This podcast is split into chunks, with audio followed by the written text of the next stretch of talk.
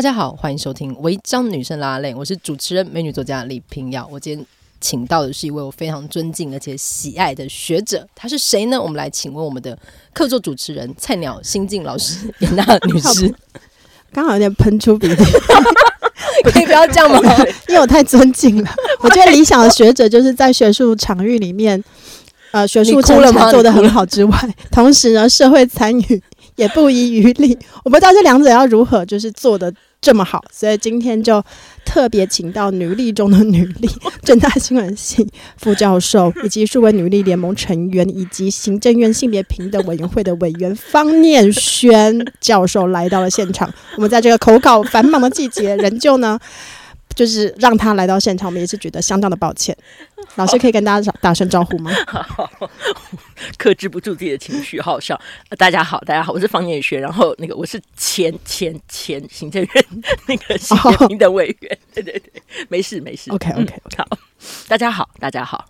好，非常谢谢老师在这个时期来，因为我们其实都知道，就是现在就是学者们，就是一年也是有几次报告要交的，然后每年年底会有一个，之前是科技部，现在变成呃国科会嘛，国科会计划，嗯，然后在这个计划交完之后呢，各位老师就会进入了一个期末期末的时节，是，然后开始改大家的作业，然后因为刚刚就是方林轩老师抵达的时候，我们看见他身上的包袱，就是仿若一个研究生一般，可以请问？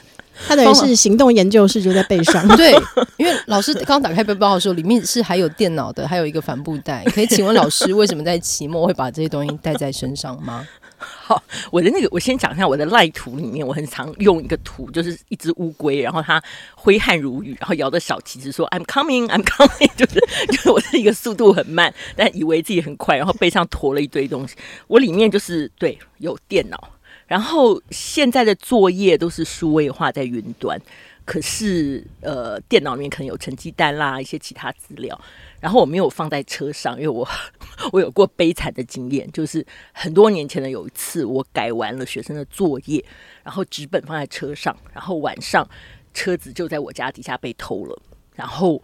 我改完的作业就是全部都在车上，贼儿就把它通通带走。然后从那之后，我就有了一种创伤的症候群。然后到期末，我开车到了一个地方，就会把车上所有跟教学有关的东西都拖下来，所以就有一个狼狈的样子。就刚刚走进来的时候。而且老师在告诉我们这个故事的时候，我们刚刚发现了一个惊人的。对，我觉得这个故事最令人痛心疾首的部分，不是车子被偷走，是老师竟然在这个故事中强调的是他考卷被偷走，而且是改完的考卷。没有人在意车怎么样吗？对，改完的作业。有有有有，我现在觉得很对不起我那个尼桑小车。所以所以可见，就是比起车被偷，一个教师他必须改两次同样的作业，这个痛苦程度指数之高。对对，而且还好现在已经数位化了。对。因为如果没有说的话，老师是会扛着一大袋纸本下车的。而且比较悲惨的就是我速度很慢，就是我的同事、我朋友会说：“ 哎、欸，你背来背去，难道没有改完的一天吗？” 所以其实在，在在就是在移动，在重训，但是其实并没有更新进度。就是我会幻想，我这一天出门的时候，中间有个空档，我会在某个咖啡座坐下来，打开包包，起码会改完个十份、二十份。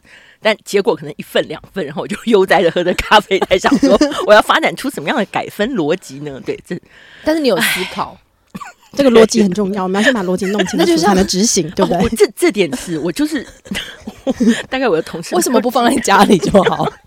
因为如果带一两份，对不对？对对，因为你出门跟、就是、可是老师你是全带哦。就是就是人要有一个想法，就是有一个目标，然后你会觉得我今天会非常有效率，然后结果都对，结果就都没有。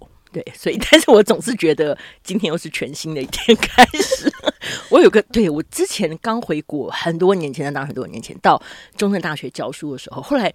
呃，来到正大，有不认识老师问我说：“啊，你就是某某老师，我听过你一个传闻。”然后我跟他说：“对，那是真的，就是我改那个研究所入学考卷。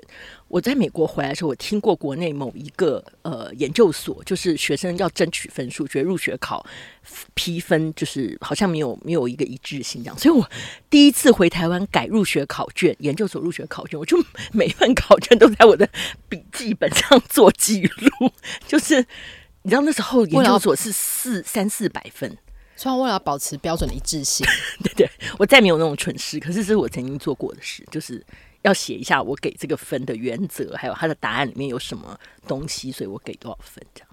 你是？哎，我今天是来 批是一个很好的老师，我要哭泣了。没有没有，那个已经是几十年前，各位，我我在没有教学热忱的时候吗？就 老师，你上传成绩会在 deadline 之前传完吗？啊，这问的很好，一定要啊，一定要，一定要，因为系统会锁住。呃，是不会锁住，但是学校会发展出很多方式来鼓励，或者是提醒你千万不要这样 delay，因为有的学生是要申请奖学金啦，嗯、或者他需要什么什么，对，是。对，我们今天聊这个呢，就是因为要从这个纸本时代到一个数位的时代，没错，没错，而且都在云端了，我还是死抱着一种对啊。而且我在想，这是一种学者的性格吗？因为严娜千万不要把我 generalize 变全部学者，没有没有，我只想到严娜有个有名的例子，就是他每一次去图书馆借书，他都觉得他看得完。我就是会借二十本书，然后都对都背在背上，打在咖啡厅坐下，打开，觉得又是一个美好的一天，充满了朝气。然后书看不完，对。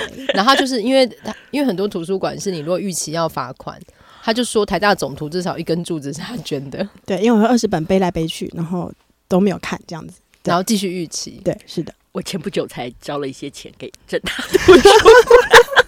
天哪，我觉得今天好开心哦，获得大量的安慰。所以这是不是学者？我要告诉你，学者的性格不要吗？不要。我想说，我就是因为很尊敬老师，我想要继续遵照。我可以推荐一些正常的学者来会节目，所以你们会并列，就是本本期那个图书馆失主的名单有没有捐献名簿？就是前两名。对对，我们在竞争前两名。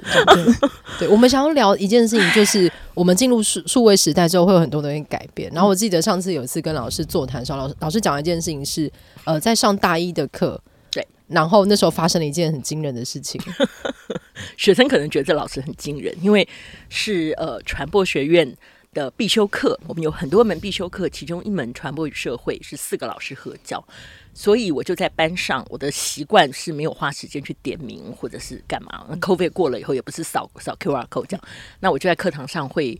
呃，投影上面会有些问题啊，跟这周主题相关，然后就会有一两个题目，请他们现场就就是呃，我们会发纸，就是请他写下来哈，就是两三句，然后有的学生会在上面画图，你知道吗？AI 机器人什么收回来很高兴。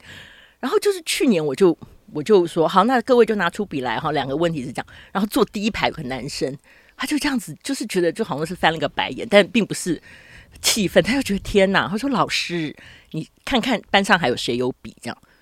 我就想说这什么意思？我就这样看一看，我说什么意思？然后他就举起手中说：“我们现在有的就只有这种苹果这种 Apple Pen，就是谁还会有笔啊？”然后我就看到后面同学就比较歉然，大家这样纷纷跟四周围借笔，然后好像没什么人拿出铅笔盒这种古董的东西。这样，然后我说：“真的吗？真的吗？”后来我回来以后就在脸书贴了一则，然后底下就引发非常多非常多的讨论。后来我就都会带一坨笔，就是就一捆笔到班上。请问现在你包包里面要增加新的物件？没有，没有，没有，没有。这个被偷走是还可以买得到笔，现在还没有很稀罕，价钱也还可以。等一下，我刚刚想起一个小学的课文，我的书包里有书也有笔，还有一颗小皮球。我来看看有没有皮球，没有了。所以如果这样变得，大家太习惯填线上问卷了，对不对？对，其实是课堂上也会用这种 Slido 或者什么。可是因为我上课的那一间教室，过去曾经有过就是热点，或者是就是一大堆人这样几十个、七八十个要上网，就就没有办法。所以后来我就那一堂我就没有这样用。嗯，对。因为嗯，因为之前不是在那个名人堂上面有一是也是讨论类似的议题，就是说现在大学生上课的时候其实不带课本。不带纸，也不带笔，那这样上课效率到底高不高？因为他们可能所有东西都在手机上。嗯、但当时我记得那篇文章的论点就是说，如果都用手机的话，其实很容易分心，因为它会一直超连接出去嘛。嗯，所以我觉得这个就很好奇，我想要知道现在大一小孩是怎么想。所以，诶、欸，上学期因为我教的是数字跟就是有 AI 组的，那我就想说，那不然出个期末作业，因为我教阅教的是阅写课嘛，我就想说，请同学读那一篇文章，然后阅读写作。你刚刚用了简称，你好样哦，阅阅读写作课，对，你好样，大一中文，对他们就会自己缩缩语、简语，对。然后我就请同学呢，就是读了那篇文章之后，用你们年轻人的观点告诉我说，你们赞同或者不赞同，你们的赞同或者不赞同理由是什么？然后他们有两个方式可以写，就是呃，要么你就用你的肉体去写，要么你就可以用 ChatGPT 写。但用 ChatGPT 写的话，你要你要告诉我说你怎么设定问题，然后你怎么跟 ChatGPT 互动，然后过程你要就截图给我看，这样然后生成一个答案。对对对对对，然后。呃，我原本预设说，同学们应该都会大量的就是赞成上课不应该带笔还有课本的，嗯嗯呃，他们可能会觉得那个是很老旧的观念啊。然后为什么老人要叫我们就是一定要带一些就是非数位的东西来上课呢？嗯、但我觉得好奇怪，是有一半的同学他们反而是觉得上课如果不带。呃，笔或者是纸的话，或课本，他们确实常常会被手机的这个超连接就是分心。嗯，然后另外我也很讶异的发现，哎，原来用 ChatGPT 写，他们反而表现的比他们用肉身写更好。嗯哼，嗯哼对，反而他们能够有这个思辨的过程，因为他们开始会跟 ChatGPT 吵架，懂要协作，对对对对对对对对对。所以我不知道老师就是在这个教学现场实际观察，同学如果是没有带。课本或是他们习惯用数位来学习的话，嗯、就是到底成效是好还是不好的？我那一班因为人数很多，就是我们大一的分成四班，一般大概七八十个，所以我们在课前就上传课程大纲，会叫老师选说你准不准，会不会规定不得使用手机？那我从来不规定，因为我觉得我要去，我定了一个规定，然后我叫大家遵守，要是看谁没遵，我觉得那成本太高了。嗯那就努力让大家把视线停留在我这边，而不要看手机。可是我我自己是觉得，学生或我们一样，就他的那个注意力啊，其实是波段，就是说他也不可能整个上课都一直在看手机，他总会抬头看看你。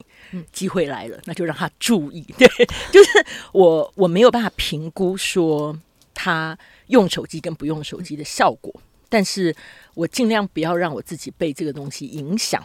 那当然啦，如果全班都低头，然后非常知道在那边刷刷刷。我也不可能佯装没有效果，也没有被影响，那个情况倒是不会发生。对，但是呢，我就是有一种，我如果请来宾来，我就会非常紧张，因为我就变旁观。对不起，我就变旁观者，我就非常会在意说来宾会不会被我的学生影响。但我想。慢慢慢慢，大家都习惯了。是对，只要学生不是太太离谱，或者是，所以等于是在教学设计上面要换一种思维，是不是？就是要预设他们可能注意力分散时间会比过去还要再短一些。对，但是我觉得我自己觉得很有趣的是录音，学生有各种理由，他今天人在课堂上，但是还是想把。这个互动存留下来，或者因为 COVID 关系过去在线上，嗯，那又或者我也听过外校的老师说，学生现在觉得人不在，远距上课已经是一种选择，所以在中部、南部老师有人告诉过我，学生就住在学校，大概骑车十分钟，但告老告诉老师说那段时间交通很拥挤，他今天想在他住的地方连线上课，这样。就是有老师跟我说为什么变这样，但我觉得的确年轻人对于。把此时此刻东西存留回去再听，嗯，他们觉得还蛮自然。但对我来讲，我我不习惯这件事，所以我在课堂上会再三再四的跟同学讲说，如果你要录音，那要先告诉我。对，那我知道有的老师的课还有学生直播，但是 是因为他想分享，不是我，不是我，就是他觉得老师。讲的很精彩，然后想让想让别的人分享，说你看看，你看这老师上课很有风采，很有意思。外校的啦，我知道。嗯、所以他是直播老师还是自己入镜？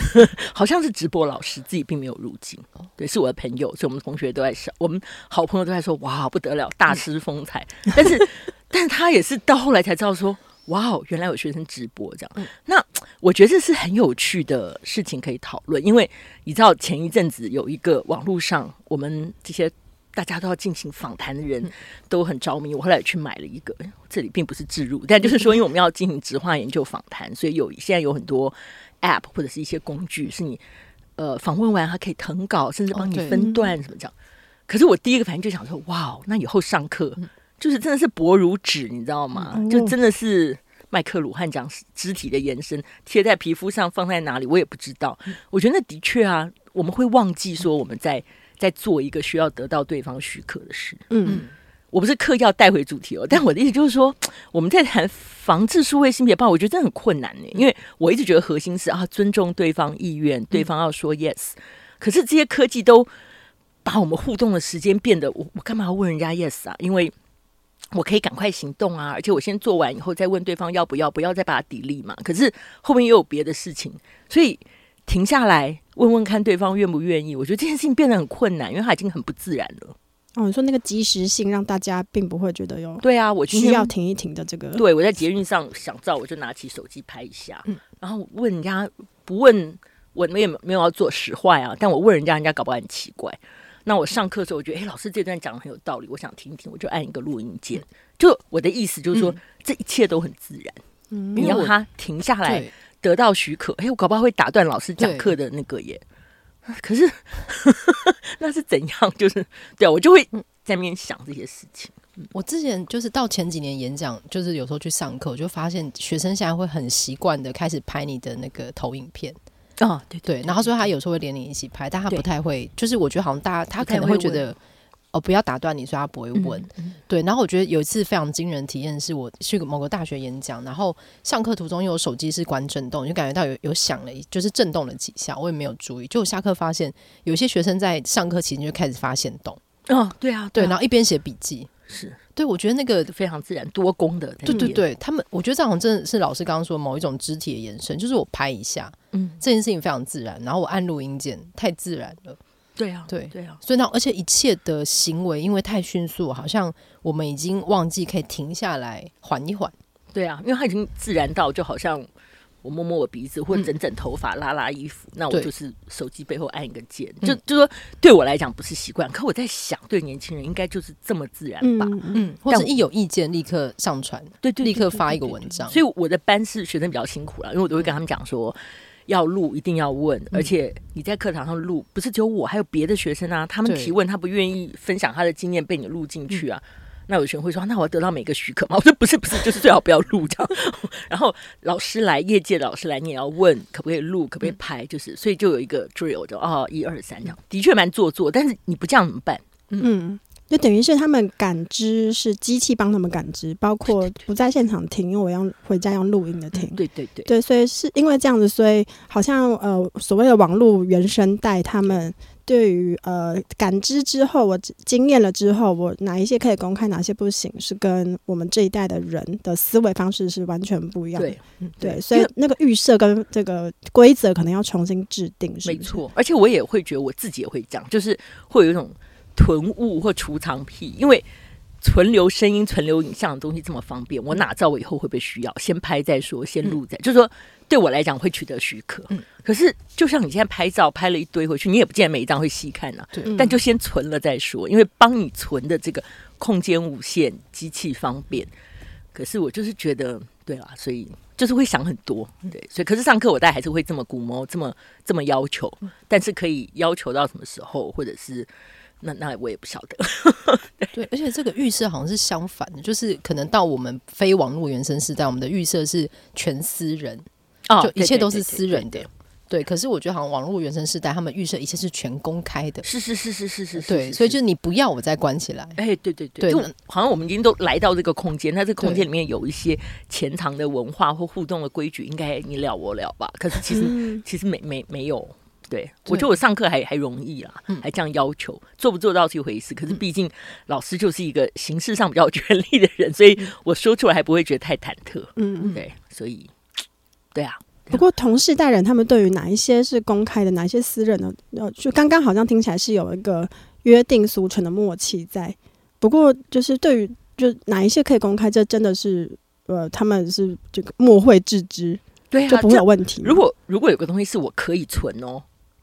就存起来了以后就是我的，嗯、那以后我决定要公开、要传散、要给谁或者再加工，好像也蛮合理。嗯，那我觉得这搞不好就跟我在猜啦，嗯、是不是跟数位性暴力或性别暴力这个跟科技合作产生的这个文化有关系？因为它真的就是只要我能存，那那就是我的啦。嗯、对，所以一直在那边跟跟他讲说啊，这是别人的身体，别、嗯、人的创伤，别人的什么什么。嗯、我觉得他不见得听不懂，可是每天在练习的都是存了以后我的，我的拿来变材料，材料以后怎么做？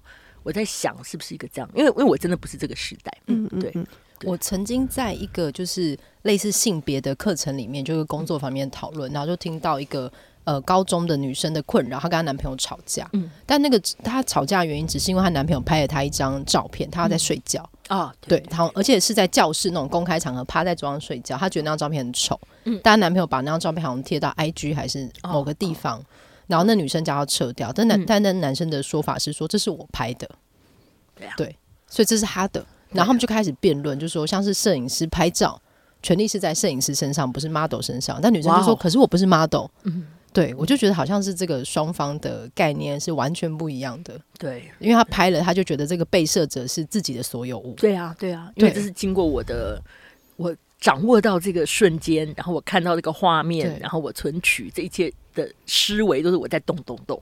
对啊，可是不知道你们怎么想，我是觉得蛮对啊。嗯，可是因为 model 是有一个理解，嗯、而且是有的时候是一个呃一个职业，是。对它有点像是商业使用，没错啊，没错。对，可是，在私人的领域里面，可是像是我的这个时代，我们以前 BBS 有一个很有名的是表特版，嗯，然后表特版就会到处拍正妹，对，然后有到处找人去神人，然后就几个人会立刻知道他们是谁，他们就反而会被称为神人。对对对对对，对我就觉得那个时候对我来说好像是一个开始模糊的过程，嗯。就是那个当时我看到这个行为，然后或者是我朋友被审出来，然后开始深受困扰。嗯，我觉得哎、欸，这明明是一件我觉得是偏向负面的事情。对啊，而且我也是因为学生的关系知道表特版，嗯、然后我知道那个神就把它当做是一个动词，我那我就觉得这个语言的使用很妙，就是不期而得。可是事实上有些人就这么厉害，仿佛。天纵英明还是怎样？就那整个字都让这整件事情都光辉了起来。可是好可怕耶！因为被神的有男有女，他也不见得同意，所以他要烧表拒绝。就有些人说啊，想用这种以退为进的方式来出名，怎么样？嗯嗯，对，或者可能进一步羞辱他，说怎么样，就是很很屌啊什么的。对。然后我们去年的研究，其实就发现同志或者是异性恋的朋友都有这种被拍了啊性交或者其他时候流传在志。因为现在不是只审只是拍啊，他会把你全部各自都打包放在旁边，所以还有人或者有人在底下说：“哎，知不知道怎么找到这个人？找到了，他还跑到你这个受害人底下留言说你的表现不怎么样，有点丑，或者你哪里应该锻炼，或者你就觉得我的天哪，这这这到底对啊？所以所以对我就觉得在网络上面这一种按图索骥，对啊，那甚至不是一个。一匹一匹马 有生命，对，就回过头来跟你讲，哎，这边上色啊，或者应该怎么样？就就就，对我我我必须承认啊，我觉得这里面会有一个世界观跟日常生活习惯的差别。我是还是还蛮想了解这一点，因为要不然的话不可以法律禁止，我觉得这这是必须。可是要怎么要了解那个文化跟使用的习惯，或者他怎么去想，手上有的这个载具怎么样去截取，这这好像还蛮重要。因为法律是底线，可是，在那之前，观念上，如果大家都觉得可以，只有法律规定不可以的话，那是也完全挡不住。是啊，而且科技真的太方便了。嗯，我觉得真的是就是不能小看。我们自己也常常会有，就很方便嘛，预举一下。这这这个，对我现在一下想不出例子，可是我可以理解，就是就是就是 enable 让我觉得啊，可以这样做，那为什么不试试看？嗯，对，所以有我有曾经在实体书店要买书，嗯，但是因为我不想在那里买，所以我就拍封面回去找网络书店。哦，对对对，对，可是这个对，可是我也觉得说这件事好像不太好，对，就好像踩在别人地盘做这件事情。对，要来讨论这件事。对，对，我也在想，对，但那个界限的差异跟……那你只好在那边练习强技术，一直默念默念，然后背起来，一走到店外马上迅速笔记。来来玩个狠的，我们来背 ISB 啊，这样 就是九五七 九八，直接退出这个游戏。对对对对对，对，因为我觉得那个呃，那个界限还在于我们之前有请一有之前有一季有请怡婷来，我们那一集是聊 Deepfake 啊，对对对，就是你把脸，你把公众人物的脸换到别人身体上面，我们如果都知道那是假的，对，那还是一个冒犯或是犯罪嘛？或者甚至是现在的法令根本还没有跟上嘛？嗯，我们跟还没有跟上这些新的，就是呃科技上的就是数位性别暴力很多东西其实都没有无法可管。对，对，我们在一个很奇怪的状态里面，嗯，对，然后跟你会发现大家的界限感完全不一样了。嗯，对，我们我们呃，接下来没几个月会有一本书出来，嗯、是台大黄长老师跟世新口。呃，这个呃，李佩文老师合编，我们有非常多人参与，叫做应该是一百个性别一百个问题，性别百问，嗯，就是就是一般人常常会对于这种性别平等啊、嗯、女性主义的一些问题，我们就短短的一个问、哦、一个答。对，其中我写了一个，就是有关于，因为很多人都说，呃，deep fake 这个，那那这不是思想自由？因为我脑子里也会意淫啊，对我也会对某人有欲望啊，嗯、我脑子里搞不好就一天到晚在那边移花接木啊，嗯、我跟他在一起，那到底何罪之有？我觉得这个问题是会会会这样产生的，是对。但是就是你真正的 deep fake，然后不管你是一个小圈圈，大家交了会员费，每天晚上讨论要把谁的脸、身体换来换去，或甚至以他牟利，那真的不是只是一个念头，那需要群策群力。你要呃媒体的素养，你要就算是 deep fake 一键换身体这么容易，你也需要有科技的知识，你要有平台可以分享，你要有人收会员费，你要有信用卡的机制。这些后面的这些部分，你真当然不能小看它，嗯、那它就会变成是一个伤人、伤害别人的机制。对，嗯、所以直接跳过去说啊，我脑子有这个东西，现在只是有物质帮我因事成变的，能够成成就这件事情。我觉得这也讲的太太轻巧了，而且真就就没有人啊。而且他复制了还公开传输，是是是是是是，就是就跟你在脑海里播放某个电影的画面，跟你把它播出来给公共传播是不一样的。就是这样，对。嗯而且是读读者也会感觉所见即真实嘛，所以他们也很难去分辨说那到底是 deep fake 还是不是。对，嗯，对。这这个之前看到一个报道，就说在国外有一场会议，反正他们在评估未来五年、十五年，现在已经开始出现出现的这些科技，哪一个会带来最大的震撼、挑战、危害？对啊，大部分谈到的都是 deep fake 这样的一件事，我想大家都已经感觉到了，对啊，对，真假莫辨，嗯，因为近几年老老师其实跟那个王佩玲老师还有陈怡清老师一起在推动一些计划嘛，对，然后呃，就是我有读两篇，一个是数位性暴力盛行率研究初谈，那我在读这篇的时候，我就惊讶发现说，天哪，就是台湾民众。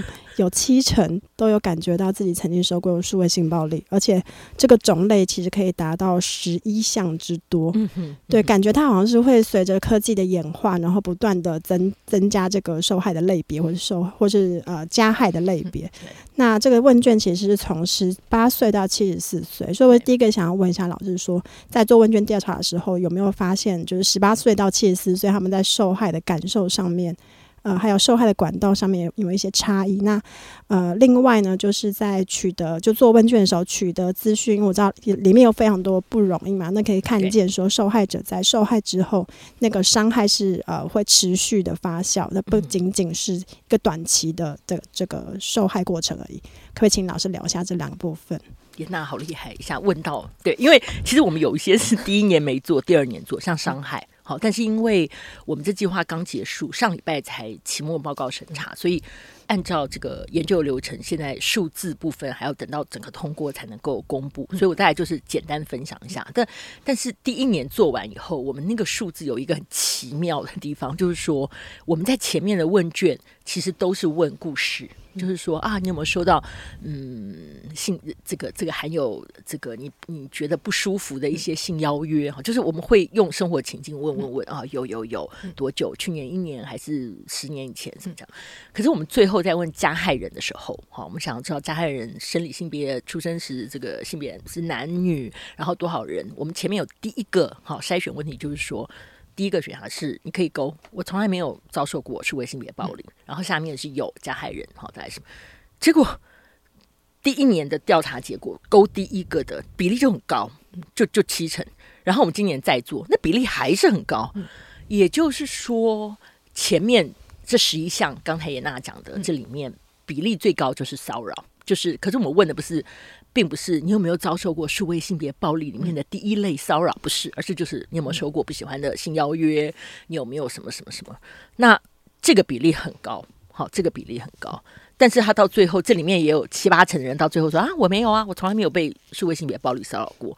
所以我们的看法是，这就是因为在日常生活中这太平常了，有没有？有，但是谁也不愿意踩在那个暴力受害者的位置上，嗯、他会觉得、哦、暴力这件事情听起来好严重，好，所以这里面就有一个很大的落差。但我也觉得这个在国外的国外的研究里面有反映这个事实，嗯、所以。我我觉得那当然这里面有很多做法，一个是哦，那我们要改名字嘛，不要把它叫做数位性别暴力嘛，哈、嗯，那把暴力轻巧化还是冲淡化？可是另外一个就是我们到底怎么看待暴力这件事情？在日常生活中，如果发生的多了，你也难以抗御，或者你就可以把它消化掉啊。反正网络就是这样地方嘛，大家这个来来往往也不必讲究礼节，那我就把它消化了，也把它这个解释掉了。别人这样做，我也不会要群起来来要求他不要这么做。我觉得我们现在大概大概有部分的性别暴力是是被这样吸收、消化、对待，即使无奈。那这个比例，其实在各个年龄层都是高的，都是高的。对。那我们第一年的研究里面，呃，因为我们第二年，我刚刚还在在来以前再再确认一下，我们现在还来不及做那个交织性别跟年龄，哈。但是，呃，以男性男性。呃的跟女性来比较的话，男性在四十一路到七十四岁的那一个遭遇各种性别暴力的的比例，也都有百分之四十以上，就是在不同的那个 age group，就是啊四十到四十九，五十到五十九，这个六十到到六十，在一直到七十四，所以那个比例不低。这个跟去年二零二三年卫福部成立了一个性私密影像中心，他们公布的数字其实很像，一直到年底。好，这个男性受害的比例有五成以上，然后最高龄的受害者也有到七十几岁，哇，比我们想象中的还要高，欸。对对对对对，嗯、其实，在访谈或者是听闻不同 NGO 求助的案例里面有，有有所谓的高龄的女性、男性都有。好，就是网络的爱情诈骗，网络的爱情诈骗，对，不管是呃电话、视讯、裸聊，然后取得你的相片，然后。一抹脸，其实几乎是那种网络性爱，大概几秒忽然就黑画面，然后马上对方就传给你一段已经截录的影片，对，然后就是交钱，要不然的话我可能同时 hack 也有你全部联络联络的这个地址跟其他的收信人，那把我传给你的女儿啊、儿子啊，他们的人际网络啊，对，这种事情都都发生过。但是我们的研究今年里面，我觉得还是很值得注意的是非异性恋的族群。那我访谈的同志男同志，几乎没有人向呃警方求助。嗯，对，因为是怕身份曝光吗？对，就是那个出柜的风险，不单是加害人，嗯、好，不单是加害人，他可能已经被加害人出柜，嗯、或者是照片还在他的手上，嗯、他也他也。并不清楚，在整个检警调过程里面，大家是不是会尊重、有足够的意识能够理解？是要不然的话，可能调查的过程，他的资讯经过谁的手，没有替他保密或随意让他出柜的风险，嗯、你知道？因为所以这这件事情，其实我觉得还是非常非常值得注意。对，嗯、不过就是今年的今年资料很多，还在陆续整理。但是因为就是第一年，所以我我二零二三年就是访谈。呃，很感谢同志咨询热线的帮忙，还有其他的朋友，所以访谈了男同志的受害者。对，这里面我觉得就是很感慨，对对，就是就是那个求助的对象，对啊，就你觉得一边很努力的在制定法律，然后希望，但是最关键、最核心的是，他可能有一个在过程中还在持续受害，嗯，不管有意无意的那个过程，我觉得这件事情很值得被被关注，嗯，但他不会进进入那个数据库里面。因为早年的男同志这种类型诈骗也是有的，对。但是因为早年他们，因为早年诈骗的那个成本还要出肉身嘛，对，所以他们可能会一起被骗去开房间，然后就是叫你先去洗澡，他们把东西都拿走了，对。然后他们也是不会去报警的，不会。只是现在变成数位化之后，好像成本变低了，对。对，你甚至身体不用出门，是对，然后甚至你只要用假的照片去，没错，就可以做到。所以就是人口剥削、贩运这些，嗯、根本就不用把你关在黑房间。我只要用你的照片，对，就等于把你关在地牢。对啊，哎，那老师，那在这个整个，就是因为有同志咨询热线的帮忙嘛，所以在一般的异性恋之外，有男同志，但有女同志的比例吗？在访谈的过程，这一次我访谈的是男同志，嗯、我也很希望访问到女同志。是，但是我们的调查里面是有这个数据的，是对，是有这个数据。但就像我说，那个交织的还还没有完全做出来。但是目前看到，就是如果单就异性恋跟非异性恋来讲，嗯、非异性恋比例还是持续高。是对。不是不是每一项都比对异性恋高，但是的确是有几项还是对，因为之前女同志有盛传一种诈骗方式是，呃，在交友 APP 上认识，然后他们一定会把你约到别的软体去聊嘛。是、嗯，然后约约到别的软体去聊之后，他就会开始说，为了我们的未来，我希望我们可以一起投资。是，然后就会骗他们买一些，就是，是呃，这个在报道者那个对对对爱情诈骗报道对，然后就会叫他们去买一些货币，然后要下、嗯、下载一个新的 APP。对对，好说那个科技化的，对我们这里面有看到平台，是，所以像 Facebook 私讯，嗯，然后 Instagram 就是。都是这样在一个公开的场合，大家你来我往，互动热络，然后接下来，哎，那我们再转到 Line 或再转到别的地方，就要被带开去小房间，哎，对对对，就是就是这个意思。数位开房间 就不管实体或数位开房间都都是容易走向诈骗。就就我们两个人处在这个空间里面，可以鱼鱼私语这样，对对，就就是都我们看到的情况。然后。呃，交友软体、嗯、约炮软体也是，可是这个比较交织的是说，你明明把它划掉了，嗯、但是因为它都是以地理区位为、哦、为主嘛，location base，所以很容易就被找到。然后我看到的是访谈是同志在高中的时间受害的比例，就是就是还蛮高。起码我访问的对象，嗯、对我就会觉得校园环境其实并没有那么友善。对，当他觉得。他也不能出柜，嗯，然后，然后，呃，他又很希望摸索尝试，但他也不可能随意就跟坐在旁边的同学谈这件事情，那他就上网啊，那上网一旦落在别人手里有出柜风险，对，所以那个比例其实是相当高，嗯，对。那一种解释就会永远都是用一种很反同、很那个，就是啊，那这是他们的文化，可是我觉得真的是这一次特别感觉到。嗯那个他们所身处的跟别人一样在摸索的时候，我们现在为止的青少年文化里面，真的会因为同文通过就对就对就对 LGBTQ 还友善吗？我觉得真的并不是。我听到好多好多真的不可思议的例子。嗯，对对。像高中生的受害者知道自己正在遭受网络性暴力吗？就是他们有为自己命名？呃，在因为我们访谈是十八到七十四，所以。呃，在访谈里面，其实不管同志非同志，很多人回忆自己的第一次的数位受暴经验，都是回到在学的高中时候。对，但是我们因为我们的不管是从 NGO、从家防中心、从哪里，他们都是报名，所以他们是已经知道自己是。但是的确哦，我们第一年也有也有来报名，然后访谈，呃，有一两位生理男性。但是在我们听到那个经验的时候，我们也会在想。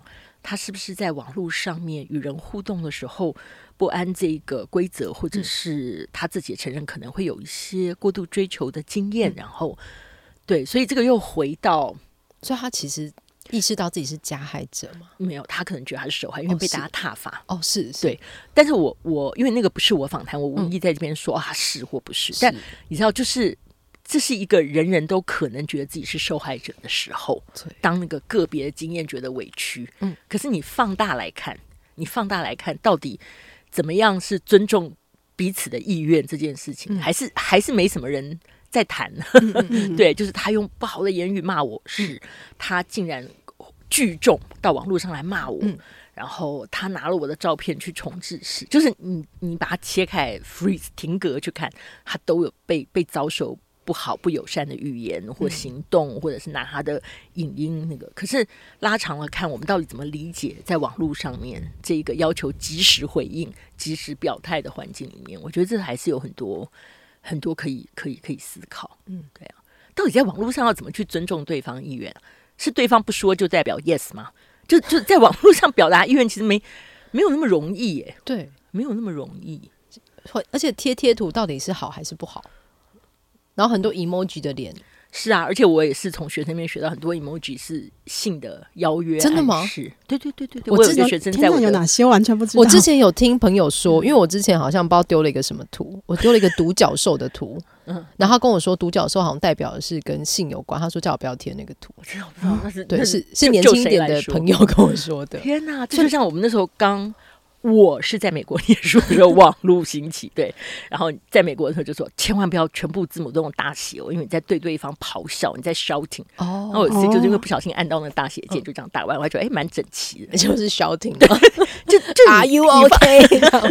其实我是 Are you OK？这样的，对，所以就是就是那个环境，但那个图真的，因为老实说，我之前在不知道那个放一个咖啡或放一杯奶茶其实是骂人的时候，我还以为是表达温馨。哦，我知道是骂。骂人？现他们现在会用咖啡骂人，因为他们在咖啡表、奶茶表，就是对什么绿茶表，对。哦，对，然后咖啡好像是现在很很流行来骂女性，对。对，天哪，我没有跟上，怎么？因为我那天有个朋友，我们永远都可能有落后，而且可能会对。对对一直落后。那性邀约是什么 emoji？呃。茄子加扇贝吗？好像太明显了，为什么立刻就可以？我知道有一个像就是水果，我知道有个像流汗的图案，哦，就是有一个三滴水的，然后对有一个那个也是性，有个水的，有个出汁的画面，其实概念是一样的。哎，那这样沟通过程中，如果是感觉到有没有被骚扰，或者是有没有骚扰意图，这好难判定哦，因为你还要有啊一样的知识体系啊。偷偷嗯对，完全是，完全。我记得我以前到美国念书第一堂课，然后老师还在那边问说：“哎，你们亚洲人到底会不会觉得别人称呼你们 Oriental 是侮辱？”这样子，对。但有的人知道，有的人意识到，就脸上露出那种你敢这种表情，然后有人就觉得嗯不会啊这样。可是我觉得这个这个其实就是意识不太一样。对对，嗯，有点像是我们最近可能刚好整个社会在讨论厌女这件事情。嗯对，就是如果意识不同的话，他可能本体并没有感觉到自己被厌弃。嗯嗯。对，那我觉得对我来讲，嗯《厌女》这本书当然要谈，其实有很多很丰富的层次。但我我每次讲，我都会觉得是那个资格论，就是那个 entitlement，、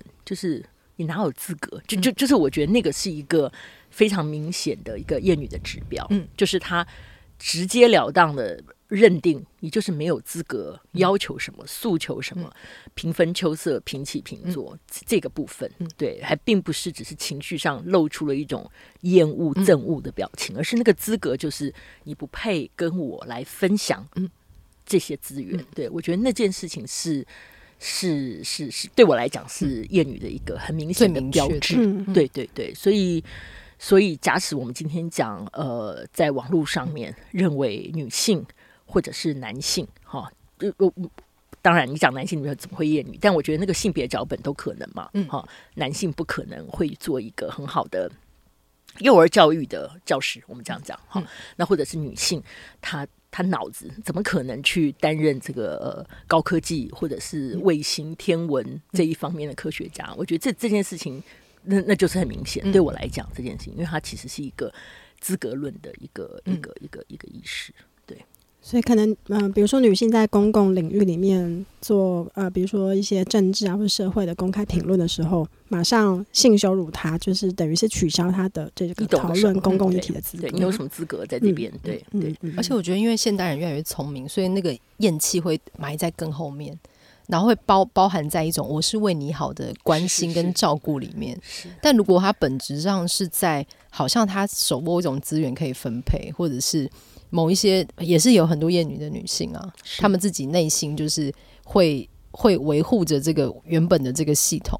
对，我觉得好像有一个系统维护者一站出来的时候，你就会觉得这哪里来不太对劲。是是，我记得川普。当时的这个竞选，然后在美国的情境里面，其实也有很多人会好奇怀疑，为什么他还会有美国的女性的选票？对，但是也有很多报道就在讲到，美国的选民里面，女性她也会用一种非常了的方式告诉你啊，女人其实就是如何如何，仿佛她就是一个可以代言女性，然后对。对，因为资源就这么少，那他们当然会这个削尖了脑袋，强迫头去得到青睐，对，就是就是。他先不去想前面资源这么少是怎么一回事，嗯、对啊，所以他会表现在非常多的形式里面。那数位性别暴力、数位性暴力里面的仇恨语言，其实就是这样。嗯、但是在台湾，我觉得大家对于仇恨语言觉得是一个非常非常难的议题吗？那就搁置不论。但我觉得这还是一个。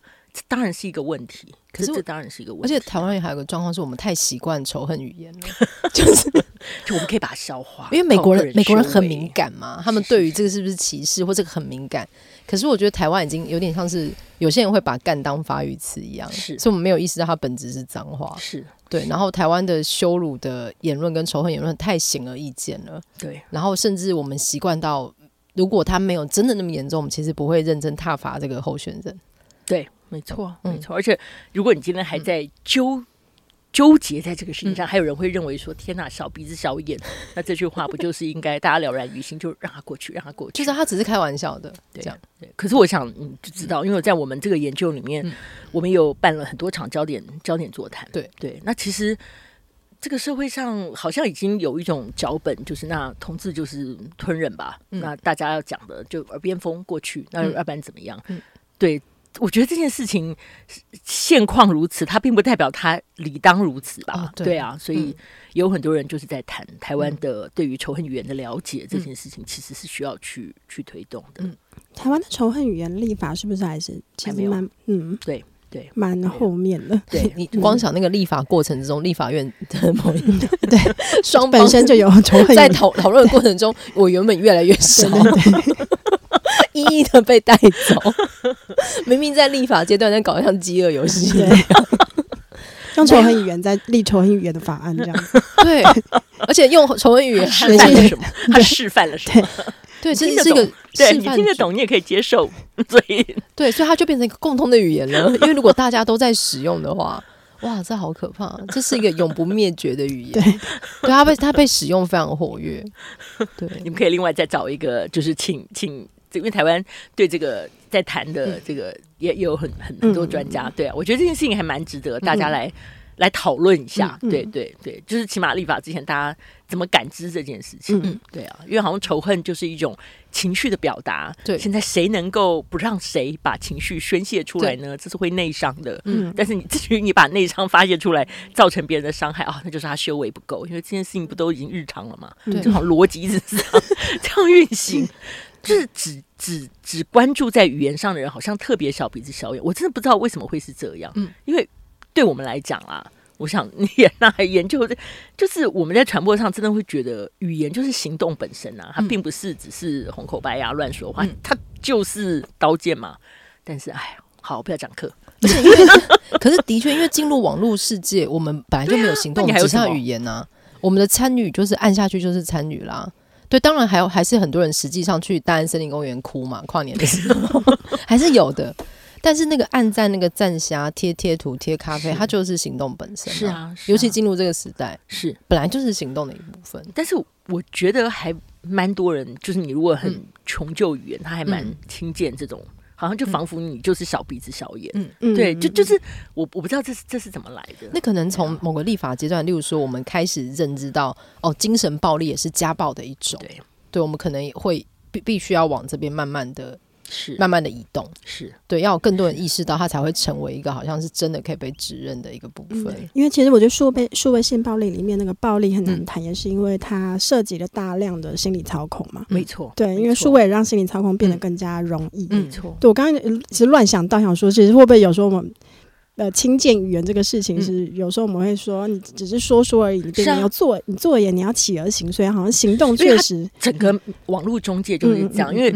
我之前写的我也是讲到，那是二零二一嘛，就是还在戴口罩嘛。嗯、就是我我这一次因为性平三法在修改，我也特别去看，因为就很多网友留言，那时候不是有很多人，因为不是很多人啊，没有很多人，就是在南部在便利商店晚上进来没有戴口罩，然后店员纠正他就拔刀相向，有死有伤。后来那时候刚好是小玉 Deepfake 要立法，所以网友网民。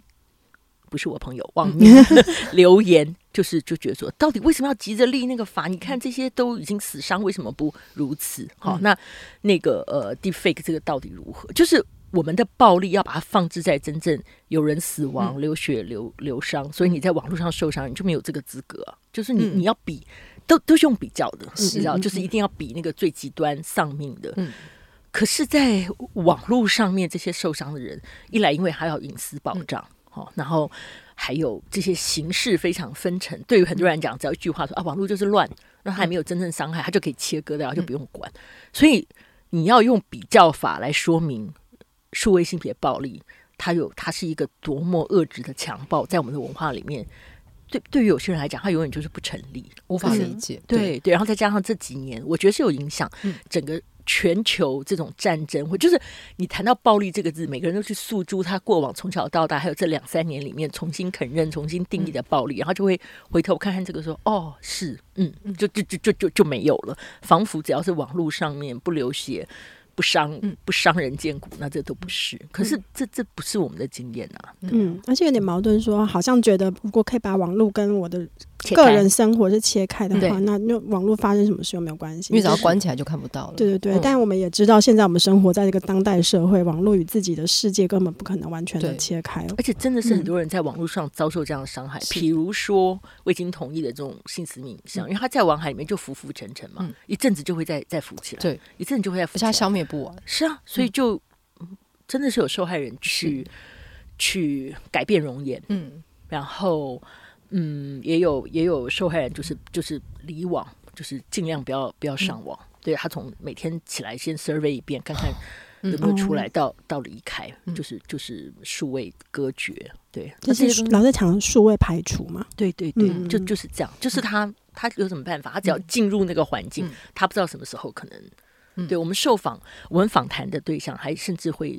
就是我觉，我觉得这件事情对我来讲影响很深刻。我觉得他们的伤害有一个是他周围的人际网，原来他觉得可以赖以生存、赖以依靠的人际网络，其实也崩坏。嗯，因为他会很仔细的说，我有的朋友看到就会告诉我说：“哎，我今天又看到你的照片。”他说：“所以呢，我要怎么反应？”嗯，他说：“可是我也有朋友不会告诉我，他就会直接检举。”嗯，那我就会很谢谢他，因为不代表我曾经外流一张千百次出现，我再次听到你的话，我就会觉得。好，那我知道，我今天不要去那里，不是这个意思。他只告诉你说：“哎，我又看到了，然后飘走。”但对他来讲，只是说网络上又有不知道多少人看到。对。然后，可是有人就是直接去行动，直接。所以他他们在不断的分辨，在这件事情之后，对。然后也有人会用一些比喻，嗯是安慰，可是那安慰的不得法，就说啊，如果是掉了钱，掉了。一千块跟掉一千万不一样啊！那照片如果一张出去，那那再出去两张、三张，再被再制也都一样啊。其实贬值，这是一个安慰吗？他在安慰他，就是大概就是后面如果再出现，是希望他不要难过。可是我们不是应该先了解说，其实你你不会因此就觉得好过，对，泰然处之，甚至说，哎，让我看看他怎么，这这不会是这样嘛？所以那一个这个事件出来之后，变成是受害人他。他用来判断跟分辨我周围人到底能不能此刻同理我的感知，一个很重要的标记。那如果你身边原来觉得很亲近的人，他都不能同理，他用很笨拙或者你觉得不是很友善的方式在安慰你，那那那，我觉得那个伤害其实是比你知道，就是他是一直叠加的，他就会慢慢孤绝，慢慢离开。我自己是在访谈的时候不断不断看到这一点，我心里觉得很难过。对对，因为他由这个事件以后。他去，他去理解、分辨这世界真的是非常冷清，因为大家就会觉得说：“好了，出去了，那这样已经出去了，嗯、那那那那就讲吧。”但是我要讲哦，另外一种，另外一种反应也是，他就会觉得说：“我们有一天是不是有可能在这个社会上，对于性、对于身体，不要这么的在意？”嗯，对。那我觉得，如果有人可以这样，也是。但是，一样，我们不能够否定或者是强拉这一些觉得。本来就是啊，我的身体，我的隐私，我做主的人认为说，好了啦，放开一点，好，那我们大家就一起把身体就是就是展露给大家看，对对对，你要走的前进一点，这样不行。这就就是个人嘛，个人在此时此刻按照他的心绪，按照他的感知决定我的身体，我做主。这这件事情有很难理解嘛？对啊，但是对，在别人镜头底下，在别人笔底下，在别人。那个可以这种这种在制的情况底下，就就很困难，就很困难。对，所以可能比较好的方式，你就是直接去检举他。嗯嗯嗯，对。但是也有人这样被告。你说因为检举对方被告？对，因为恐吓你。我听到一些例子是，你想看这么年轻的青少年哈，高中哦，大学，然后再加上这样的事情。其实现在越来越多网络，它可以 Google，或者如果他其实是有参加这一些可以辅助提供正确资讯的团体，哈 NGO，他可以得到知识。可是有非常多的人，他在尝试的过程一旦受害，他其实无处求援，他甚至也不敢披露。所以如果今天加害人，嗯，就恫吓他、恐吓他，嗯，对，就是说你胆敢怎么样，我就是。我我先提告，因为你违反了什么什么乱删除我云端相片的，他真的就会罗织一个、啊、一个法令，嗯、然后去恫吓这个青少年，嗯，他就吓到了，然后他就会说，那你再交给我一个什么身份证，嗯、好让我确定你的什么，他就乖乖的把这个印给，然后他手上就有了你的照片，有了你的个资，有了你所有所有，嗯、就是这样子的。我看到例子蛮有一些，嗯，对。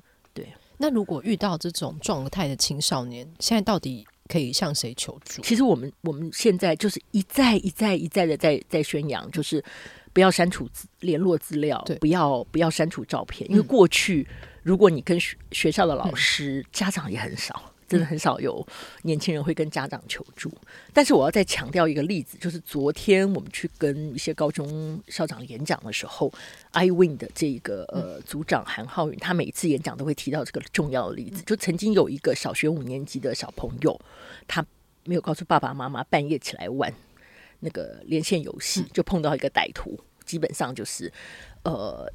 对决的过程还是怎么样？嗯、反正就是就是要他拍照，好、嗯、拍照拿了以后就要挟他给我更多照片。嗯、他真的就是半夜两点去敲他妈妈门，说他遇到坏人，然后妈妈就带他报警。哦、他在现场就问大家说：“有谁家长有谁有信心？你的孩子半夜两点如果 没有告诉你偷玩连线游戏，还遇到坏人还会敲门？对，就是你知道我意思？对对，就是我们碰到一些例子是知道要报警，孩子啦，对，就小孩子，然后问到一下以后就说啊要通知什么。”嗯，带他报案的人就说算了，因为可能其中一个家长会先把孩子打个半死，这样，嗯，就就就就是有这样的情况。但好，如果今天是青少年或学校里面，我们现在就会讲，就是说你不要什么把对方封锁，把对方的那个对话全部删掉，然后都要留存。对对对，报警。然后，那我是跟学生讲，如果嗯，不是告诉老师，不是告诉家长，但你自己起码要准备三个，好，就说你可以跟谁。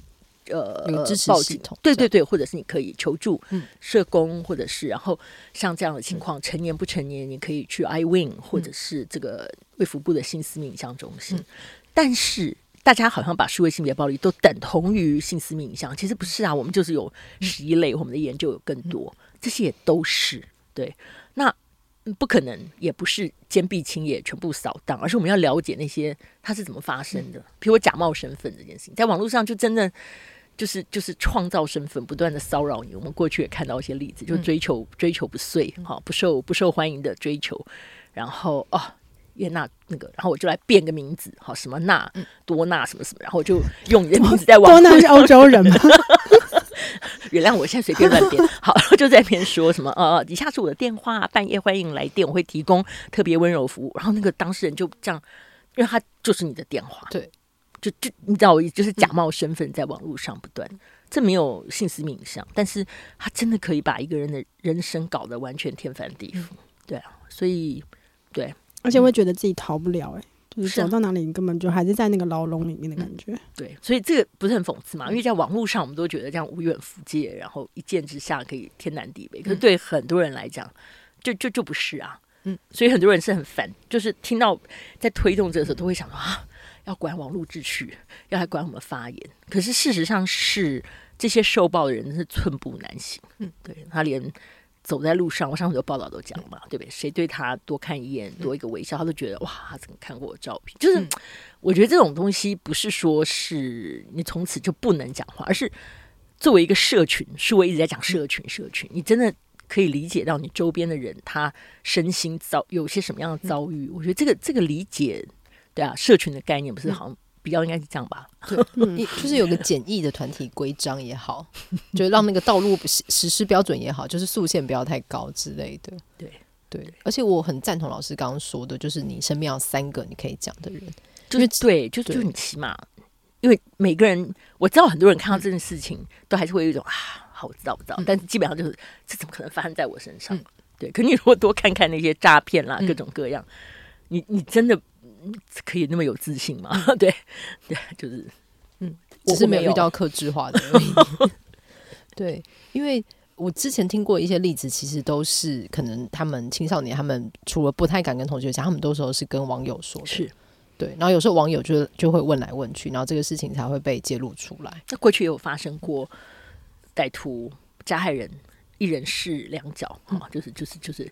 一人前面这样，就是前面先加害了，嗯、你不知道他是谁嘛？然后来安慰他这样，然后就他他在网络上就去寻求谁很厉害可以破解，帮他把照片都拿下来，他就扮演另外一个人，就说啊，那我要用杂臭纸去帮你扫，那你再把照片给我，嗯、然后不管是不是同一个人，嗯、可能是同一个人，嗯、可能是不同的人，嗯、他手上就有了你的另外一个照片，嗯、然后就勒索性交或勒索，就就是这种，所以。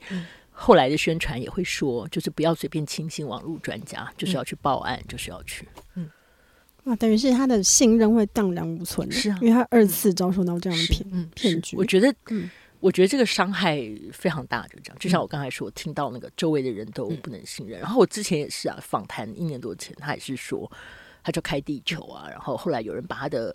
资讯去头结尾转移到另外一个，嗯、然后他就开始怀疑他周围的朋友。然后我就那时候说朋友，可是开地球，全社会任何人都可以 access、嗯。他就像用一种亏你还是网络专家这样。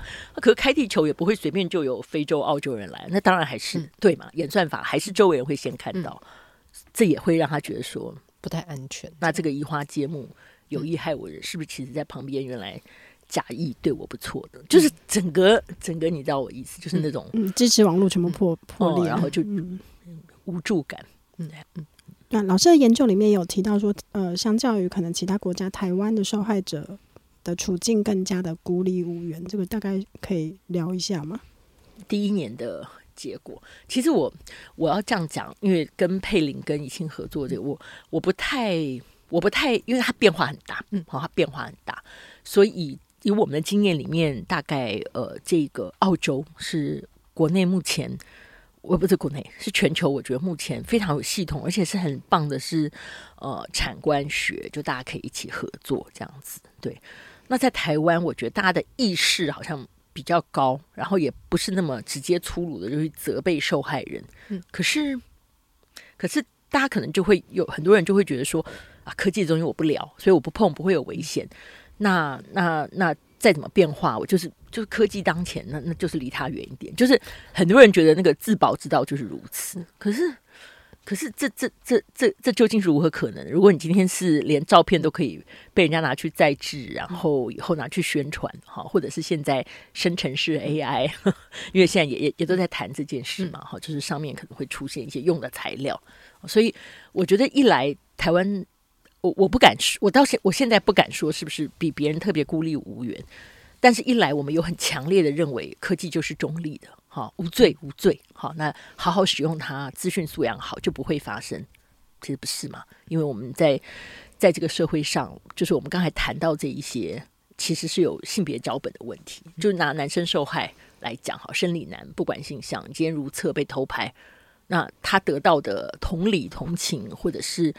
呃，他跟跟女性过去的研究就不一样啊，嗯，大家就会觉得男生为这件事情哭泣、嗯、受创、心神不宁是怎样？对。对对对，因为之前我的学生赖宇安做的硕论里面，对，就有些受害人其实就被就家长不解说啊好了没啊？啊，到底是怎样？怎么还问好了没？因为因为他可能没出柜是同志，OK，然后他可能是性交照片，嗯、那有可能就是不事事如厕，嗯、可是究竟是有哪一个人？男生也好，他如厕照片被人家拍到，是觉得说啊，没事啊，反正大家都有，是是可以这样吗？我就觉得很难想象吧。可这就很像我们现在现代化的公厕，很多时候男厕没有隔挡，哎，对呀、啊，男性就不需要隐私吗？我真的是觉得，就之前提到那个 Free Nipples 的时候，嗯、那个运动，其实。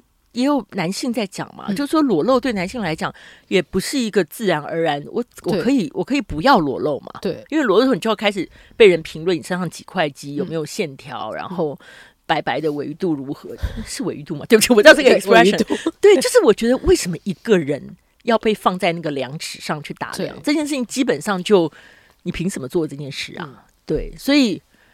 刚才为什么会讲到这，就是就是我觉得，我觉得这件事情就是一个台湾为什么孤立无援这件事，就是好，大家就觉得科技好，台湾科技很发达，那那这件事情科技是中立，但是事实上，呃，举个例子，在美国去年一年 AirTag，你知道那个小小的用来就是找不到眼镜、找不到遥控器、找不到车钥匙粘在一起，对，然后你那个那件事情，这个科技被用来。呃，追求不遂，或者粘在人家车子下面那个、哎、对，就是不友非友善分手，然后追杀而至，真的是有生命的危险。嗯、后来就公民呃，一般民众就上网上法庭去控告 Apple 公司，嗯、所以这件事情已经越滚越厉害。嗯、那在台湾，其实现在已经通，就我们在 NCC 国家通讯传播委员会的性别平等专案会议上，后来有通过，希望。出场的时候，起码能够有一个警语，嗯、哦，就是使用科技产品必须要注意到什么。嗯、可能很多人觉得废，这句话到底是要干嘛？嗯、可是我觉得是一个理解嘛，对。对不对？因为不当使用这件事情，嗯、不当使用不是你资讯素养高低，嗯、而是你认为它可以如虎添翼，帮助你做什么事，嗯、你不应该拿它来逞自己之能，然后用它来。对我，我是觉得这个这个部分是、嗯、是我们从来的科技教育，科技跟社会的关系是，对啊。而且以前是 Nokia 的广告嘛，说科技始终来自于人性，就大家就一直在。你为什么这么这么相信人性呢？对，那你要不要看看人性？哪些人有什么性呢？就是就是是如何？对，AirTag 就是。这样一个吗？如果我们今天真的这种老掉牙的科技中来自人性，那你也不可以告诉我这种使用你是不是赞同，或者是？它很妙哎、欸，它在它有它反而会特别说你不要放在宠物身上。哦，对对，我之前有这样买的时候，他还就是有一个说法，就是吞掉吗？说没有？他就是怕就是宠物过热啊，或者怎么样，或找不到，他就说你不可以拿拿它来找你的宠物，OK，因为他怕你放在生物体上面。懂。可是他反而没有，就是跟你说你不要拿去追踪别人。嗯，这个这个发生了非常多起。嗯。对，这发生非常多起，所以，所以就是我觉得台湾，对啊，就是科技放很多科技放在神龛里，就是他就觉得膜拜，然后对，要怎么协作这件事情，嗯、就像你说用 Chat GPT，学生跟他吵架，跟他说，我觉得那种态度可以稍微转移到别的科技，好吗？对。那我最后想问老师一个问题，老师，你有在休息吗？哎、欸，我是不是应该先问两位？你们前几集让我大笑，我觉得非常有同理。就是你们这些年轻人怎么这样子呢？那我就你说我不习惯改不了，还是 就是很忙很忙？对，我们有啦瞎忙而已啦。我们现在谁带着电脑呢？现在谁包包嘴？因为我老，其他现在年轻人根本就一直手机就可以处理，我还背着我的电脑，嗯、差别只在这儿。对，因为。某主持人今天忘了带手机啊，对，所以他好不容易，他今天还不是年轻人，然后他可以宣称他今天就没有工作，因为手机在家。我我我还在工作，我还有带纸本书在看，所以我在捷运上 来看书。OK，对，我这边有纸本书，有电脑。好了，不要再讲。所以老师，老师，你休息的时候会做什么？哈，你休息的时候会完全就断开网络，断开这些研究吗？恶心的说，听违章。天哪，很好的选择，应该达到深度的休息了，对不对？有点太深，就不太知道我们聊的是哪一集。对，所以老师是会会离群所居的休息的类型吗？会会会，会不会这种研究做久很讨厌人类啊？我觉得，我觉得是是很多朋友或专家会提醒那个替代性创伤。嗯嗯，是是，我觉得这个是的确是非常非常需要注意的。对，所以我会想要那个去烦社工朋友，像是复原的英秋啊，就是你们你们怎么能够？因为因为。真的很多单位，他半夜是会，嗯、对啊，因为他们会知道很多。最后讲一个，就是说，我们常会觉得法制要健全，检警都要有素养。嗯，但你可以想到，走完这个流程，你觉得 case close，可是国外的研究跟现在台湾那才开始，那是一个很长的历程。当别人都觉得，哎、你应该好了吧？嗯，你知道这这这件事情是公民素养没有起来。其实其实所有事情都是这样，就是哎、嗯欸，你好了没？那不是问候，而是你该好了。嗯，你不应该在。对，所以我觉得那个那个，因为这个伤害带来的别人不能理解，他一直在。对啊，哎，我为什么讲到这个？我们休息休息，对休息。可见这边有在休息，老师休息还在想社工朋友的事情，车子背后想考卷，然后休息时候想社工朋友。对，你请来一个非常不正常，然后点开看《单身即地狱》，觉得啊，这个性别权利的展现 非常没有好吗？我昨天也有去与朋友这个这个喝酒、吃饭、八卦，然后还有运动。好，我为什么要这样努力的 这样想自己有没有证明自己有在休息，落入了另外一种圈套？没关系，想休息就休息，没有休息也没有关系。是的，你们这节目底下有留言吗？我真的希望会有留言，太可怕！我希望朋友朋友不要说他没有休息，他没有休息。我觉得大家都知道吧，因为你刚拿那个包包进来的时候，对，我们欢迎就是方老师的亲戚朋友下面留言，没有学生们啦，学生们。可以留留下一些对于自己的想法，这样子。我最近没休息，就在改他们作业。好，对，结束。对，所以 学生有自知之明，听到了。所以学生们，如果你的作业写得好的话，就是对老师最大的支持与鼓励。谢谢，请大家好好写你的报告。感谢，让老师身心都健康，教学永续。对，然后期待老师可以过一个就是舒服的春假。谢谢，谢谢。对，然后非常谢谢方立轩老师来，非常谢谢两位主持人。对，然后很期待几个月之后那个性别百问吗？哦，对对对，可能会叫性别百问的这个书，非常期待他出书，可以再来我们这一生，好，会来一百个学者，我们做一百集这样。对，那那个图就是我们可能就是要请 AI 帮我们算图，你就直接生成，也不用去摄影棚拍，我们直接省钱。就一一个长桌，然后请做一百个台湾的性别学者，不知道会生出什么样的图。没有一百个人，有一百个问题，有一百个问题，所以有几十个学者这样。对，非常期待。对，好，我也很期待。谢谢，非常谢谢老师在百忙百忙之中，在功课还没有改完的状态之下来违章女生跟我们玩，然后也欢迎我们的听众一起来关注这个议题。对，然后就是也可以想想看，就是我们现在的社会面临什么状况，我们可以如何一起改善它。对，那祝大家一个快乐的春节。为什么这么迟疑？没想到最后还是要讲一些吉祥话。祥话 OK，对，大家大家龙飞龙飞凤凤舞，然后龙。龙。突飞猛龙，我看他们都写什么龙中来这种，好对，可以。我现在就是已经，你现在已经干掉了，老老痰已经从胸腔最深处蓄积。那就是祝大家咚咚咚咚锵，好，那好老婆，违章女生啦嘞，我们下次见，拜拜，拜拜。